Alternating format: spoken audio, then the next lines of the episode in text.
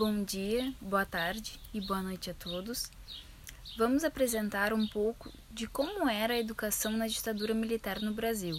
Nosso grupo é composto pelos integrantes Bruno Mazuco, Lislie Viana e Manuela Kubaski. Então vamos ver o que houve com a educação durante a ditadura civil-militar, que é um regime de exceção. Por que o nome de regime de exceção? Porque é um recorte da democracia, corta ela ao meio. O Estado Novo também é considerado um regime de exceção. São regimes totalitários, onde é imposto uma ordem e essa ordem deve ser cumprida. Não há debates nem diálogos. As propostas de uma educação mais democrática foram abandonadas com o regime militar, mas foi mantida a preocupação com a industrialização frequente e o foco em formar um povo capaz de executar tarefas, mas não necessariamente pensar sobre elas. A educação era uma educação tecnicista, uma educação voltada para o trabalho, informar mão de obra. A questão da ascensão da intelectualidade da pesquisa era somente nas escolas privadas, para os filhos dos ricos.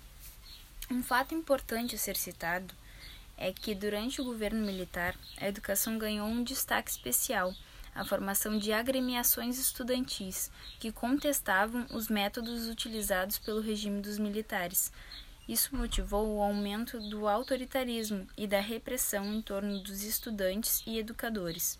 A dissolução da UNE, União Nacional dos Estudantes, em 1967 ilustra muito bem esse temor do governo em relação às instituições de ensino.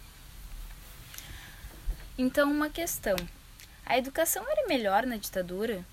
De acordo com o IBGE, tem mais crianças alfabetizadas na democracia do que na época da ditadura. Apesar do número de analfabetos ter diminuído durante o governo militar, a faixa entre 10 e 14 anos, foi na democracia que esse avanço se consolidou com a educação universal.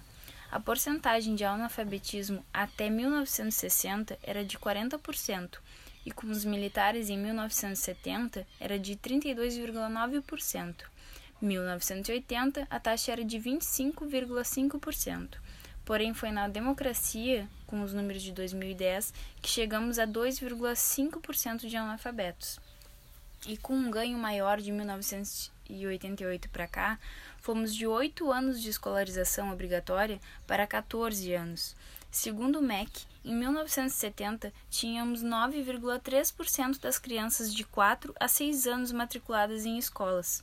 Em 1988, aumentou para 28,6% e saltou para 72,5% em 2005 e alcançamos 90,5% em 2015.